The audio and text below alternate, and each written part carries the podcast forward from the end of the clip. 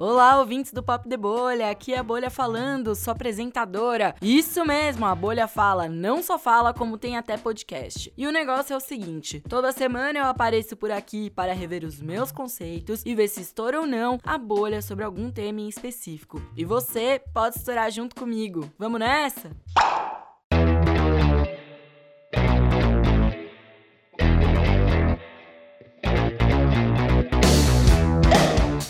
Vocês já pararam para pensar na importância da escuta nas relações? Em especial nas relações mais próximas, com aquelas pessoas que estão sempre ao nosso redor? Pois é, ouvir é abrir espaço para entender e conhecer o outro. No BolhaCast de hoje, vamos falar sobre isso, mas não só. Vamos falar sobre cuidado, afeto, maternidade e identidade de gênero. E para mostrar como tudo isso está conectado, convidamos a Carol, que é mãe do Chico.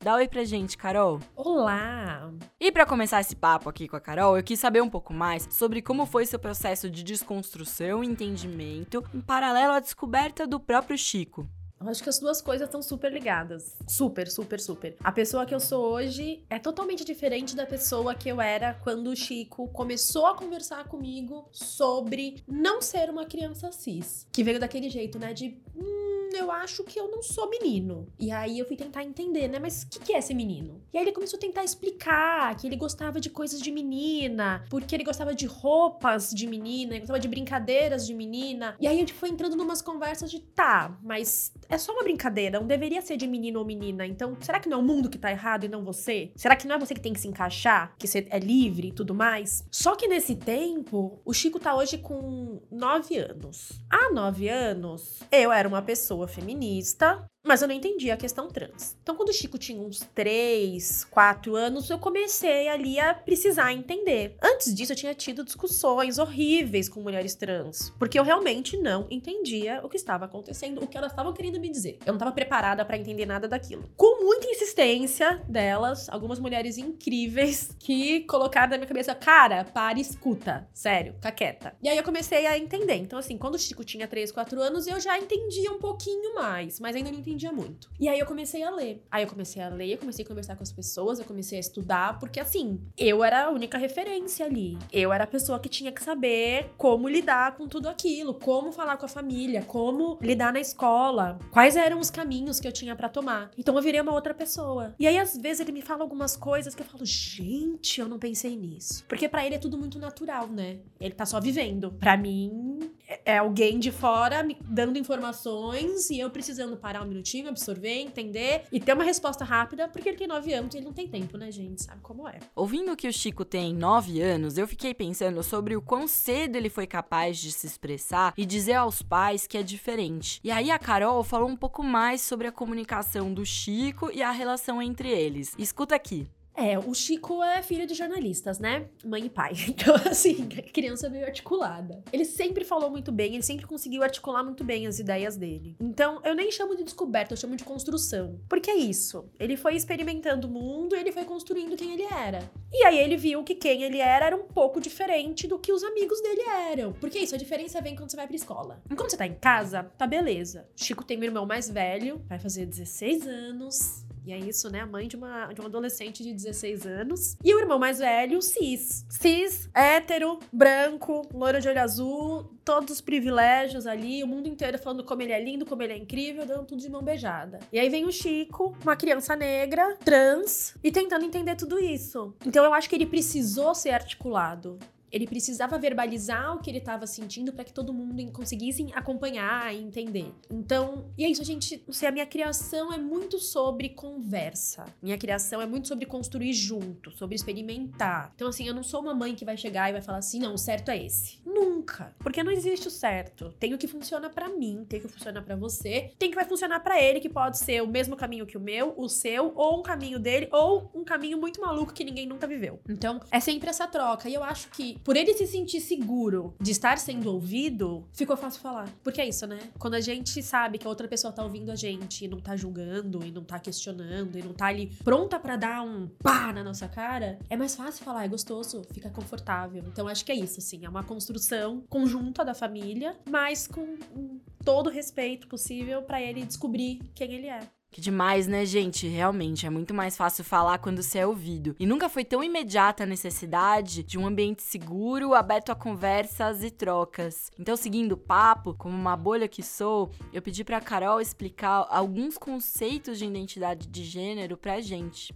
Então, uma pessoa cis é a pessoa que o mundo falou para ela que por causa do genital dela, ela tinha uma identidade de gênero e ela falou: "Beleza, tô confortável". Uma pessoa trans é a pessoa que falaram para ela que a identidade de gênero dela está ligada ao genital e ela fala: "Hum, não é bem assim. Talvez ela queira mudar esse genital, talvez não. Talvez ela seja super confortável. E aí a gente tá falando de um mundo binário, né? A gente já tem A ou tem B, tem isso ou tem aquilo. Só que identidade de gênero, assim como sexualidade e como qualquer subjetividade das pessoas, não é binário. Então existem as pessoas não binárias, que são pessoas que não se identificam nem como homem, nem como mulher, elas são pessoas. Então a gente tem aí. Tô indo aqui rasinho, tá? A gente poderia mergulhar nisso e ficar horas falando. Mas vamos ficar hoje nesses três caminhos aí: pessoas cis, pessoas trans e pessoas trans não binárias. Ainda falando sobre esses caminhos, como a Carol perfeitamente nomeou, eu perguntei para ela como me referir corretamente ao Chico. O Chico é uma criança trans não binária. Ele aceita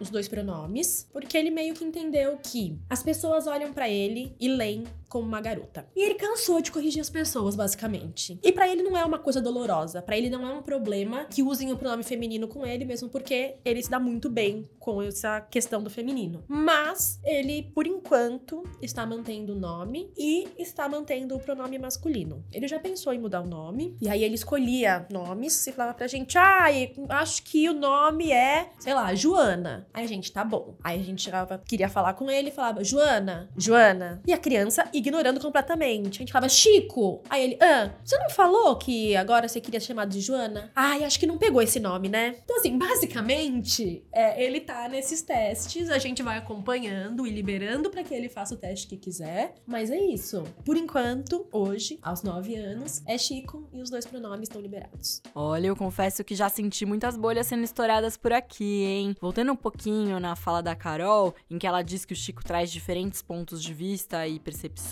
eu pedi para ela compartilhar um pouco com a gente a visão do Chico sobre as coisas. O Chico tem todas essas questões de me fazer questionar o meu certo, o meu caminho. De eu falar, ah, mas por que você não, re não reagiu de tal jeito? Sei lá, quando as pessoas são horríveis com ele. Mas por que você não responde? Aí ele fala, porque eu não tenho o que responder. Então, assim, quando as pessoas perguntam pra ele na escola, as outras crianças, ah, você é menino ou menina? Aí eu falo pra ele, mas você pode responder, tipo, não te interessa. Aí ele fala, não, eu prefiro responder, eu sou o Chico. E deixar isso, porque a pessoa aí resolve o que, ela quer pensar. Então, eu acho que ele foi me levando por outros caminhos, assim, de, cara, às vezes é só respirar. Respira fundo, encontra teu caminho, não entra em conflito. Porque é isso, ele entende que ele não precisa do conflito. Ele é quem ele é e não vai mudar, e as pessoas às vezes não vão aceitar. E é isso, é a vida. Segue aí a tua vida, eu sigo a minha e vambora. É, pessoal, temos muito que aprender com o Chico, viu? Seguindo o papo, a Carol ainda compartilhou uma lembrança muito boa sobre essa visão de mundo do Chico.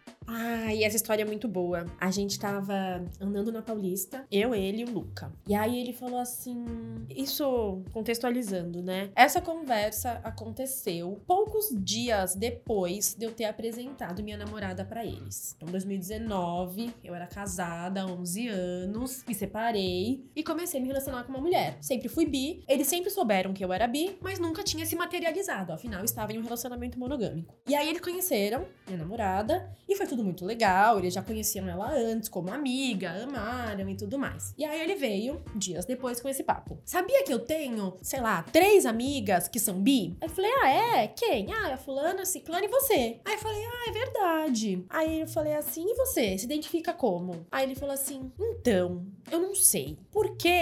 Eu sou não binário, né? Então, se eu gostar de garotos, não quer dizer que eu sou gay. Se eu gostar de garotas, não quer dizer que eu sou hétero. Então eu não me encaixo, né? E aí eu não sabia o que responder, basicamente, porque, pois é, não se encaixa. Não existe uma definição pro que você é. Aí eu falei pra ele, ah, mas você não tem, né, que pôr nome nas coisas? Você pode só gostar das pessoas. Aí ele falou: É, faz sentido. E foi isso. Foi uma conversa assim, blá blá blá, andando na Paulista no domingo, Paulista fechada, tomando um sol. E aí, sei lá, ele se distraiu e foi brincar de bambolê ou de bolha de sabão, algo bem comum de uma criança de 9 anos. Mas foi uma conversa super profunda, assim, que me fez pensar em várias coisas, que depois eu levei para contar pras amigas, porque é uma reflexão, sei lá, com 9 anos eu não tinha. E seguindo aqui na conversa, eu percebi que o Chico sempre foi muito bem acolhido. Aí eu quis saber como foi essa construção do Chico pro restante da família. Não foi fácil.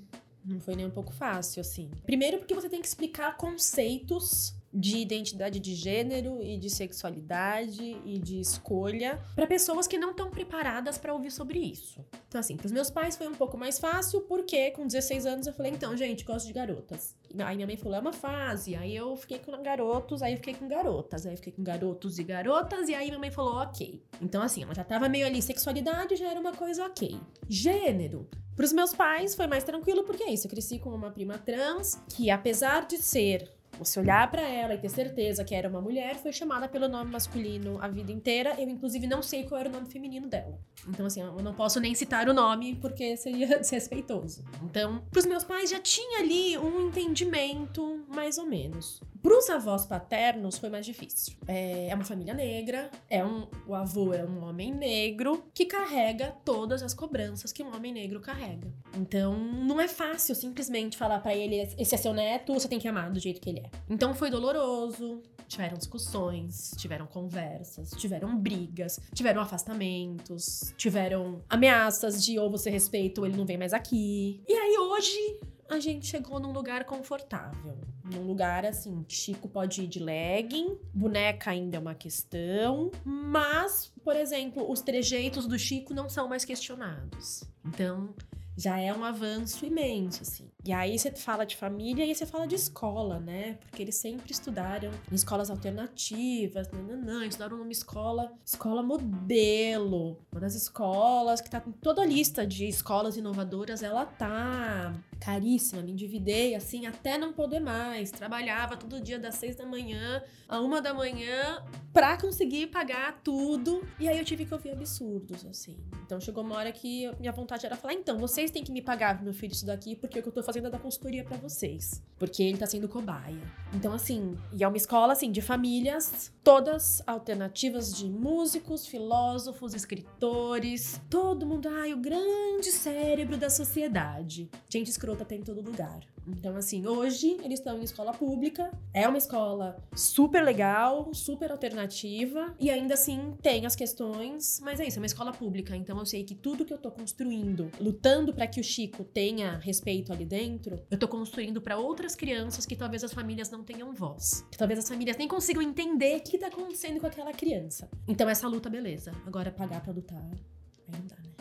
A Carol disse que, em muitos casos, as famílias não conseguem entender as questões de gênero ou não estão preparadas para isso. Então eu pedi para ela deixar algumas palavras aqui para pais de crianças trans. Escuta. Se permite escutar, se permite aprender. Não tenta colocar a criança no caminho que é teu. O caminho da criança é outro. Nossos filhos não são extensões da gente. Então, quanto mais a gente olhar para os nossos filhos, quanto mais a gente escutar o que eles têm a dizer, quanto mais a gente respeitar o que eles sentem, mais felizes eles vão ser. E basicamente essa é a nossa função. A gente é tutor dessas crianças, a gente não é dono delas. E a gente tá tutorando que é mostrar, sabe? Olha, se você subir nessa árvore, você pode cair e quebrar o braço. Você vai subir? Tá bom. Pode ser que você caia. Se você cair, eu te levo pro hospital. Eu acho que é essa a posição que a família tem que ter. Você sabe que tem certas coisas perigosas. Você quer fazer? Beleza. Quando a gente tá falando de identidade de gênero, não é uma escolha. Então não tem como você falar, você tem certeza que você quer ir por aí? Não é uma escolha ir por ali. É a única verdade que aquela criança tem. Então aceita a verdade. Aceita e acolhe, vai ler, vai estudar. Me manda mensagem nas redes sociais, que é isso. Eu converso com muita gente todo dia sobre essas questões. De verdade, procura ajuda, procura alguém para conversar, porque tá tudo bem. Eu acho que é o mantra para as famílias de crianças trans ou crianças que estão questionando a sexualidade os padrões que querem impor a elas, é tá tudo bem. Respira e vai. Eu percebi que a Carol tem uma voz bastante ativa na internet e ela compartilhou comigo uma ideia, um projeto que ela pensa em criar para dar suporte didático para os pais de crianças LGBT. Talvez seja um grupo no Facebook, porque ali a gente consegue ter um um plano de aprendizagem. Porque é isso, a gente não tem informação, toda informação que a gente tem é acadêmica. E quem tem saco para ler coisas acadêmicas, quem tem tempo para ler coisas acadêmicas, e falando de Brasil, quem teve uma educação que te permite entender o que um texto acadêmico tá falando. Então, o academicismo é super excludente. Então, a ideia desse grupo é que a gente construa um aprendizado, e aí todo mundo tá na mesma página, pelo menos no básico, e a partir daí a gente começa a conversar e trocar ideias e encontrar caminhos. Vai sair, na hora certa, sabe aquela coisa assim, de um belo dia eu vou acordar e falar, é hoje. E aí vai sair, vai ser a hora certa em que as pessoas vão estar preparadas para isso. Bom, talvez seja você aí do outro lado, né, ouvindo esse podcast. Então, para finalizar, eu pedi para Carol se apresentar e falar como encontrá-la. Eu sou a Carol Patrocínio, eu sou jornalista, trabalho com publicidade e vocês me encontram em todas as redes como Carol Patrocínio, todas elas o mesmo arrobinha. E ela deixou mais um recadinho aqui. E eu continuo estourando várias bolinhas. Então, vai pro YouTube, vai pro Instagram. Eu vou estar nos dois lugares e manda esse podcast maravilhoso para todos os seus amigos. Vamos conversar. Pop de bolha, estourando alguma bolha nova em alguma rede próxima. Até mais. Esse podcast é uma produção da Spray Content.